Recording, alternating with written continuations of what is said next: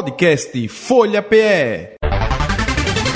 Entrevista. A temporada prévia do verão, aliada à proximidade com as festas de fim de ano, tem aquecido a malha aérea e a ocupação hoteleira, com projeção de alta de 20% em relação aos nove primeiros meses desse ano. Conforme dados da Agência Nacional de Aviação Civil, a estimativa é de fechar o mês de outubro com marca de mais de 6.400 voos aqui no estado, entre pousos e decolagens. Vamos falar dessas expectativas com o secretário de Turismo de Pernambuco, Daniel Coelho. Bom dia, secretário, tudo bem? Bom dia, cumprimentar todos os amigos da Rádio Folha, os ouvintes. É um prazer a gente estar participando do programa e realmente aí podendo, né, como está colocado na abertura, apenas uma, uma pequena correção. A gente está com 20% de crescimento em relação aos dados do verão passado, né, que é bem representativo, e desde o mês de julho que Pernambuco tem batido os recordes de movimentação turística é, do período pré-pandemia. Então, é, é, Pernambuco voltou para a moda, né, a gente é hoje um dos destinos mais procurados do Brasil e sinal de que todo o esforço que está sendo feito é, pelo governo do estado, pela Secretaria de Turismo e pela Impetu estão tá, gerando resultados. A gente fica muito feliz realmente em, em poder ver que, que é, os números tão positivos estão chegando. Então, desde julho para cá, é, a gente batendo os números pré-pandemia, julho foi 7% a mais do que o pré-pandemia, e esse verão próximo realmente projetando aí 20% a mais de movimentação turística em relação a, ao verão passado, que dá um crescimento muito grande né, para um período tão curto. Agora, com as proximidades né, de fim de ano que a gente chegou a falar aqui, aí cresce muito mais essa expectativa, né, secretário? Sim, a gente tem um litoral sul e o litoral norte também que vem se recuperando, que são dos mais belos é, do, do, do, Brasil. É, e, e, claro, o verão ele, ele aquece, a gente tem, né, além de período de Réveillon, expectativa para o carnaval. Né, a região do litoral sul já está batendo mais de 90% de ocupação hoteleira. Fernando de Noronha também é, com um crescimento imenso. No início do ano, a gente tinha Fernando Noronha com imensas dificuldades, com poucos voos, pousadas vazias. Hoje é difícil arrumar uma vaga é, para se hospedar em Fernando Noronha. Os voos estão completamente lotados e vendidos. Então é uma recuperação completa do trade turístico e o mais importante, né, que aquecer o turismo está gerando é, resultados sociais e econômicos. É emprego sendo gerado é, é, de uma ponta a outra, do motorista de táxi de Uber, passando pela camareira do hotel, pelo garçom, é, pelo, pela vendedora de tapioca, ou seja, todo mundo ganha com a movimentação turística. A gente viu, inclusive, essa semana, nas ações que foram feitas pelo governo do estado, junto com o Hack and Play, a quantidade de turistas que circulou é, na capital pernambucana, no Recife Antigo, né, a, o desfile da Fundap, que transformou né, é, o Hack and Play, no fim das contas, num grande carnaval fora de época. Além de, de toda a movimentação tecnológica e todos os debates e discussões, é, a gente conseguiu é, a gente conseguiu. Um aumento, né? No, no número de turistas. Agora, secretário, falando especificamente em Fernando de Noronha, nós tivemos a, a informação de que também tem um, um, trabalho de infraestrutura do aeroporto, né? Já que está crescendo muitos voos para lá. Uhum. Inclusive novos voos foram inaugurados para lá, né? Pra, direto para Noronha de outras capitais, né? Sim, a gente hoje passou a ter 10 voos diretos para Noronha.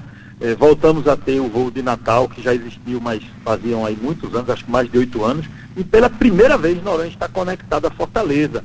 Isso nos ajudou a trazer turistas internacionais. Fortaleza é, tem conexão com, com alguns países da Europa que nós não temos aqui em Pernambuco, e isso ajudou. A gente teve uma presença de americanos, de alemães, de franceses recentemente, e isso através da conexão que foi feita Fernando Noronha, Fortaleza, né, esse voo inédito. Isso tem ajudado bastante. Com a reforma do aeroporto, a governadora Raquel Lira assinou uma concessão para um investimento de 60 milhões no, no aeroporto de Fernando Noronha e, e, ele vai aumentar em três vezes a sua capacidade, pista recuperada, novo terminal. Então a expectativa é que no ano que vem a gente volte a ter os, os jatos e os voos diretos, inclusive, aí não só de cidades do Nordeste, que a gente tem hoje Natal, Fortaleza, Recife, mas nós vamos passar a ter também a possibilidade da volta dos voos diretos de São Paulo, de Minas Gerais, de Brasília, é, fortalecendo Fernando Noronha e o continente.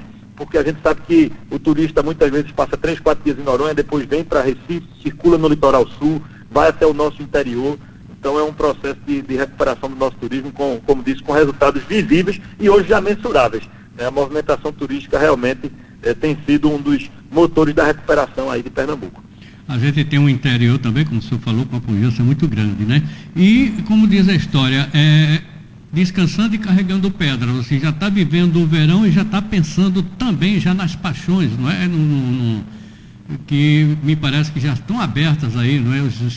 Para as pessoas que querem fazer espetáculo da paixão já tocando para frente, não é? É, a gente é, planeja, no inverno a gente planeja o verão e no verão a gente planeja o inverno. Então foi feito planejamento da campanha de verão.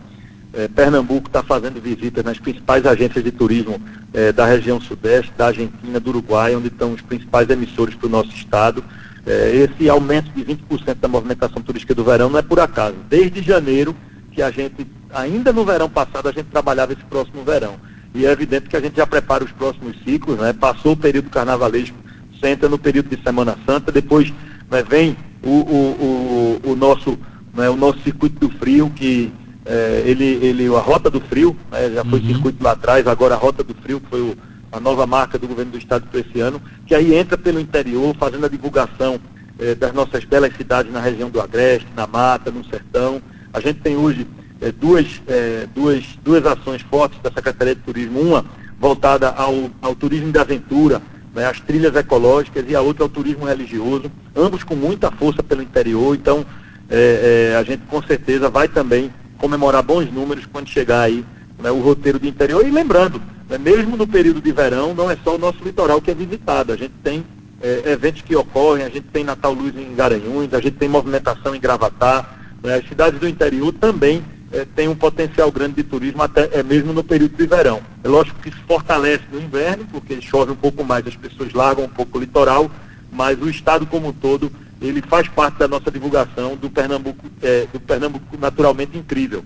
Tanto que quando a gente levou essa campanha para São Paulo, nós não só falamos do nosso litoral, de Fernando Noronha, mas a gente apresentou belezas como a gente tem a Chapada do Araripe, Petrolina, Triunfo, Gravatá, é, Garanhuns, é, Taquaritinga do Norte. Vale do Catimbau, é, né? Vale do Catibau sempre presente. Só para a gente citar alguns, às vezes a gente cita os municípios e aí dá aquela ciumeira, esqueceu minha cidade. Mas a, as ações elas têm sido feitas da forma mais ampla possível, fazendo a divulgação de todas as regiões turísticas do estado, bonito, uma região também que tem recebido aí uma atenção, porque tem um, um potencial grande de turismo ambiental junto com o Vale do Catibau e com, e com a Chapada do Araripe, ou seja, todas as regiões do estado tem participado ativamente conosco, em parceria com os municípios, com os prefeitos, com os deputados estaduais, para que a gente consiga fazer a correta divulgação de todas as regiões de Pernambuco. Secretário Daniel Coelho, muito obrigado, viu, pela sua participação aqui no programa. Um forte abraço e estamos à disposição. Eu que agradeço, um forte abraço para todos os ouvintes e para todos que fazem a Folha. Até mais. Podcast Folha PE. Entrevista.